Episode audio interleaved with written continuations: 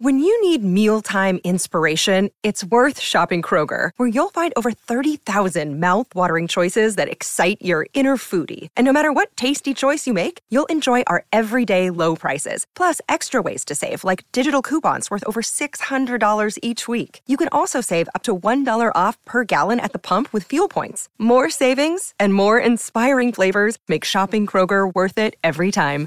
Kroger, fresh for everyone. Fuel restrictions apply. Hola, esto es New Books Network en español. Hola, ¿qué tal? Eh, soy Elisa Botella de la Universidad de Salamanca y os doy la bienvenida a un nuevo capítulo de New Books Network en español dentro del canal de Historia Agraria. Hoy tenemos el placer de presentar el artículo titulado El trabajo en la agroindustria cañera cubana 1898-1914, estrategias para aumentar la producción con escasez de mano de obra, publicado en el número 86 de Historia Agraria, y para ello contamos con su autor, Antonio Santamaría García. ¿Qué tal, Antonio? ¿Cómo estás? Hola, buenas tardes. Buenos días, perdón. Muy bien. Bueno, Antonio Santamaría García es doctor en Geografía e Historia por la Universidad Complutense de Madrid, especialista en Historia Económica de América, el Caribe, Cuba, en especial de la industria azucarera, los ferrocarriles y el crecimiento económico. Es científico titular del Instituto de Historia del CSIC y profesor asociado de la Facultad de Economía de la Universidad de Alcalá. Antonio ha trabajado en el Instituto Universitario Ortega y Gasset, las universidades Carlos III, la Universidad de Oxford y la Escuela de Estudios Hispanoamericanos del CSIC, de la que también fue vicedirector. Colabora habitualmente con la Universidad de La Habana como investigador y profesor de Historia, Economía y Patrimonio del Colegio Universitario San Jerónimo. Es miembro correspondiente extranjero de la Academia de la Historia de Cuba y del Consejo de varias revistas como la Revista de Indias, Anuario de Estudios Americanos, Transporte, Servicios y Telecomunicaciones, entre otras. Y entre sus últimas publicaciones destacamos Azúcar, Patrimonio y Paisaje en Cuba, publicado en 2019, Ferrocarril, Historia, Espacio y Patrimonio en Cuba, publicado en 2020, 90 millas, Relaciones Económicas Cuba-Estados Unidos, 1898-2020, coeditor en 2020 también, Economías y Desarrollo en el Caribe 1950-2000, aportaciones a una historia comparada, publicado en 2022. El artículo que vamos a presentar hoy analiza el crecimiento de la oferta de la agroindustria azucarera en Cuba tras recuperarse de la Guerra de Independencia y antes de la Primera Guerra Mundial. Ese incremento eh, se concentró en el cuatrienio 1910-1914, debido a que transformaciones anteriores del sector permitieron responder a las nuevas condiciones de la demanda que se presentaron entonces. ¿Cómo obtuvo la industria azucarera cubana el trabajo necesario para aumentar su oferta a inicios del siglo XX? ¿Y cómo cuantifica y analiza el artículo el papel del trabajo y de esa mano de obra necesaria? Mm, bueno, hola, buenas tardes. La, la, presentación que has hecho ha sido, ha sido magnífica, así es que permite ir directamente al, al, tema. En efecto, después de haber alcanzado un millón de toneladas de producción antes de la guerra de independencia, la, la producción de la industria azucarera cubana disminuye a aproximadamente unas 300.000. Tarda unos tres años en recuperarse después de la paz debido a unas pésimas condiciones de mercado y aquí no a que la isla hasta entonces no, no eh, eh, lo ha firmado, pero no entra en vigor un tratado de reciprocidad con Estados Unidos que permita vender el azúcar más barato. Sin embargo, hay capital suficiente y el sector se moderniza, eh, de manera que en el momento en que estos factores están disponibles, la producción puede aumentar considerablemente. Lo hace, como bien dices, en el periodo inmediatamente anterior a la Primera Guerra Mundial. Esto es el resultado de que una vez se ha firmado el tratado con Estados Unidos, empieza a crecer la producción eh, azucarera, recupera el nivel anterior a la guerra, aumenta en medio millón de toneladas. Sin embargo, hay un alzamiento contra el primer eh, presidente cubano en ese momento y una crisis financiera que retrasan el, momento de gran expansión otra vez del, del, sector. El problema fundamental y no estudiado es que la isla de Cuba a finales del siglo XIX apenas eh, tenía dos millones de habitantes. Eh, y eh, llegar a producir 2.600.000 toneladas de azúcar antes de la Primera Guerra Mundial suponía tanto como producir una tonelada de azúcar por población existente, por cubano, que vivía en, que vivía en la isla. Lo que, lo que observo es que aquí hay eh, dos problemas distintos. Uno es contable. El primero es que hay en Cuba más población de la que, de la que eh, nos dicen los datos. Esto es debido a la, al, bueno, la población en, Cuba era española, puesto que era colonia española. Eh, una parte de ella huye durante el conflicto y luego retorna y después los censos no necesariamente eh, capturan a toda la población que hay en, que hay en la isla. Eh, mis propios estudios y otros autores han demostrado que la población era algo, era algo mayor. Sin embargo, esto mm, nos sigue planteando el mismo problema. Eh, aunque hubiese 100, 150 mil personas más, es difícil pensar cómo se asignaron también los recursos humanos para, para poder trabajar en el azúcar. El estudio mm, cuantifica el tema de, dos maneras distintas. La primera es, eh, bueno, mm, una vez, una vez eh, resuelto el problema de la contabilización eh, más exacta de la población que había en la isla, la primera es el número de inmigrantes temporales que, entraron para realizar la zafra. como mucho, como mucho mm, podemos llegar a estimar que pudieron llegar unas 15.000 personas anualmente en, los momentos mejores. Esto evidentemente tampoco, tampoco alcanzaba. Entonces, eh, eh, la única manera de, conseguirlo es el resultado de dos, eh, políticas y estrategias, y estrategias distintas. La primera de ellas es em, em, estructurar todo el, el, sistema económico en torno a la zafra azucarera. Se realiza solo seis meses al año. Por tanto, solo requiere la movilización de esa fuerza de trabajo seis meses al año. Eso implica que todo el resto de los sectores productivos deben adaptarse a esto. Tenemos datos suficientes para saber que los periodos eh, de producción de otros artículos agrarios y de otros artículos manufacturados no se realizaban fundamentalmente en tiempos de zafra. Y lo segundo es aumentar la capacidad efectiva del trabajo. Esto se realiza de dos maneras distintas. Una es con políticas sanitarias, Mejora también, por ejemplo, de elementos como la, eh, eh, mm, el, control de accidentes de trabajo. Eh, esto incrementó el número, de, el número efectivo de horas que las personas podían dedicar al trabajo.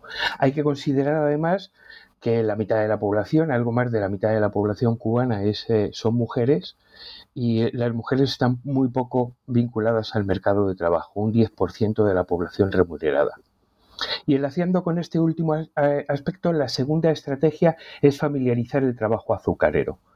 La industria azucarera se compone de dos partes, una agrícola y otra industrial, y en el momento de recogida de la, de la cosecha se podía implicar a toda la familia en las, en las tareas agrarias. Esto se resuelve a través de una institución que se llama Colonato, que lo que hace es externalizar la oferta de caña. En vez de mm, eh, producirla y recogerla por administración en los propios centrales, se cede a campesinos, a familias campesinas que trabajan la caña. Bien, la otra estrategia que utilizó la industria azucarera para, conseguir trabajo fue familiarizar eh, el trabajo agrario. Esto se consiguió externalizando la oferta, de, la oferta de caña. La caña no se producía en general directamente en los centrales por administración, sino que su oferta era entregada a familias campesinas que mediante la propiedad o al menos el usufructo de la tierra se encargaban del cultivo, cosecha de la caña y su entrega a los centrales. Esto permitía familiarizar el trabajo, a lo mejor no tanto el corte exacto de la caña, pero sí liberaba del resto de las tareas agrarias, domésticas y familiares a una gran parte de la población. Y aquí es donde podríamos eh, entender eh, esto no hay datos para demostrarlo, pero es de sentido común que toda esa población femenina, incluso la población de mayor edad, incluso los niños, sí hay datos que nos dicen que el grado de escolarización de los, de los niños en los periodos de zafra era menor que los, que en los periodos de, tiempo muertos, que es cuando se llama, es como se llama el periodo en el que no se está cortando caña. Y esta familiarización de las, de las tareas de trabajo dispuso de la, de la mano de obra suficiente para realizar eh, los dos millones de toneladas eh, de, producción azucarera antes de la Primera Guerra Mundial. Muchas gracias, Antonio. La, la, historiografía ha estudiado algunos de los factores que explican dicha transformación, pero no el papel del trabajo, ¿no? tradicionalmente escaso en la isla. Por tanto, eh, y atendiendo a estas variables explicativas que acabas de comentar, ¿cuál es la principal aportación del artículo a la literatura previa dentro de la historia económica y de la historia agraria de Cuba? ¿Y qué vacío, por lo tanto, llena en esa literatura? ¿no? ¿De qué manera lo hace a través de las fuentes, datos, nuevas variables analizadas que parcialmente ya has comentado ahora? Sí, la principal aportación es eh, precisamente la pregunta de la que parte el trabajo, que es que cómo se consiguió la mano de obra suficiente. Eh, hasta ahora he explicado cómo se dispone mm, el, número de trabajadores suficientes con esas estrategias diferenciadas. Pero existe un problema añadido. Mm, el trabajo no solo tiene que estar disponible, además tiene que poder ser movilizado. La otra razón por la que la producción azucarera aumenta inmediatamente antes de la Primera Guerra Mundial y no antes es porque la isla de Cuba se había dotado de una extensa red de ferrocarriles de servicio público y universal en la parte occidental de la isla durante el siglo XIX, pero no en la parte oriental, donde solo existían algunos ferrocarriles en zonas aisladas. Entre 1900 y 1902, después de la intervención norteamericana en la guerra de Cuba y de asumir el gobierno de la, de la isla hasta 1902, eh, cuando se, se, crea un gobierno independiente, se construye, digo, en esos años un ferrocarril que va de La Habana eh, perdón, de Santiago a La Habana. Es decir, realmente va de Santiago a Santa Clara, justo en el centro de las provincias, eh, de, justo en el centro de la isla, donde enlaza con la red occidental. Sin embargo, la existencia de esta línea no permite eh, conectar completamente todas las provincias, toda la mitad oriental de la isla. Es a partir de entonces cuando empieza a dotarse de ramales a los puertos norte y sur, y de algunos también que surcan mm, por otros espacios la isla longitudinalmente. Estos ramales están disponibles entre 1909 y 1911. Si se cruzan los datos de eh, eh, población eh, trasladada por ferrocarril, sobre todo en la parte oriental de la isla, con el crecimiento de la, de la eh, de la producción azucarera, que una parte ya va a ser en el occidente, en el oriente de la isla, cosa que antes no sucedía, eh, nos da, una, nos da una, eh, un, grado de correlación que nos explica que una vez se había dispuesto del trabajo suficiente, lo que hizo falta es poder movilizarlo hacia las zonas donde se producía el, donde se cortaba la caña y donde se producía el azúcar. Perfecto. Supongo que además esto unido ¿no? al papel de los salarios altos, la movilidad creciente y el traspaso de la parte agraria de la producción de las familias de colonos es fundamental, ¿no? Insistir un poco en, qué papel juega ¿no? la, extensión de esa red de ferrocarriles en, las primeras décadas del siglo XX. No sé si podrías extender un poquito más esta parte en relación a las variables explicativas previamente mencionadas, como la existencia de mayor población censada, la implementación de medidas eh, sanitarias y los cambios tecnológicos organizativos en las centrales unido a la inmigración. Sí, el salario es condición sine qua non. Mm, desde la, desde la abolición definitiva de la esclavitud en 1886 en Cuba y eh, eh, pasar a ser todo el trabajo libre, o en la industria azucarera en esas condiciones de, de, externalización de la oferta de caña, es decir, no solamente se sustituyen trabajos por trabajadores libres, sino que además se transforma el sistema agrario para familiarizar la producción. Lo que se observa es que, sobre todo una vez iniciada la zafra, cuando un central azucarero tenía problemas de, oferta de trabajo, si aumentaban los salarios, el trabajo aparecía. Aparecían algunos inmigrantes temporales, pero sobre todo aparecía trabajo en la, eh, interno, que es, que es, que es mayoritario. Eh, Claro, esto tiene también dos, dos, componentes. No solamente se deben aumentar los salarios, además debe aumentarse el precio de la caña que se paga a los colonos en los momentos en los cuales se necesita aumentar la producción y por tanto que haya más caña de azúcar. Y eh, tenemos datos suficientes para ver que, esto sucede. Y precisamente en este periodo anterior a la Primera Guerra Mundial, es decir, desde 1907 en adelante, eh, los, eh, colonos azucareros en Cuba comienzan a organizarse para demandar precios más altos y, más justos por, su, oferta de, caña. Eh, todos estos datos están correlacionados en el, en el artículo con el incremento de la producción en determinados momentos. Muchas gracias, Antonio. Para concluir entonces, ¿cuáles son las reflexiones del artículo sobre la disponibilidad del factor trabajo en la industria azucarera cubana eh, de principios del siglo XX y hasta qué punto esa disponibilidad supuso el reforzamiento de la ya de por sí elevada concentración de los factores productivos del país en la, elaboración de azúcar. ¿no? En ese sentido, y junto a otros factores económicos y sociales, fundamentalmente, eh, la disponibilidad del factor trabajo profundizó o permitió la continuidad del desarrollo dependiente ulterior de la isla en torno al azúcar y qué aporta en ese sentido el artículo con respecto, por ejemplo, a otras economías monosportadoras que tú muy bien has estudiado de azúcar del Caribe en ese mismo periodo. Eh, sí, claro, la, disposición del trabajo es fundamental puesto que es el factor de producción más escaso con suma diferencia. En la, en la isla de Cuba hay tierra más que suficiente en este periodo, ya digo que toda la mitad eh, oriental prácticamente no, no, produce azúcar, entre un 10 y un 15% lo sumo de toda la, la cosecha, eh, de toda la producción azucarera. Esas tierras están disponibles, esas tierras son, son muy ricas y hacía falta de ferrocarril y trabajo. Una parte va a venir por, por inmigración, pero hasta 1913 eh, está prohibido contratar jornaleros temporales en origen, se supone que tienen que venir de manera libre, vienen fundamentalmente españoles, después de 1913 vienen de las, de las Antillas eh, eh, cercanas, además es un trabajo mucho más adecuado, puesto que en sus propios lugares de origen muchos de ellos ya cortaban caña, cosa que no sucedía, sucedía con los españoles hasta que no iban a, la isla de Cuba en segunda generación. Eh, los centrales azucareros tenían más que comprobado que el primer año que se corta caña un trabajador es muy ineficiente. No es eficiente hasta que prende, hasta que prende, es decir, el segundo año.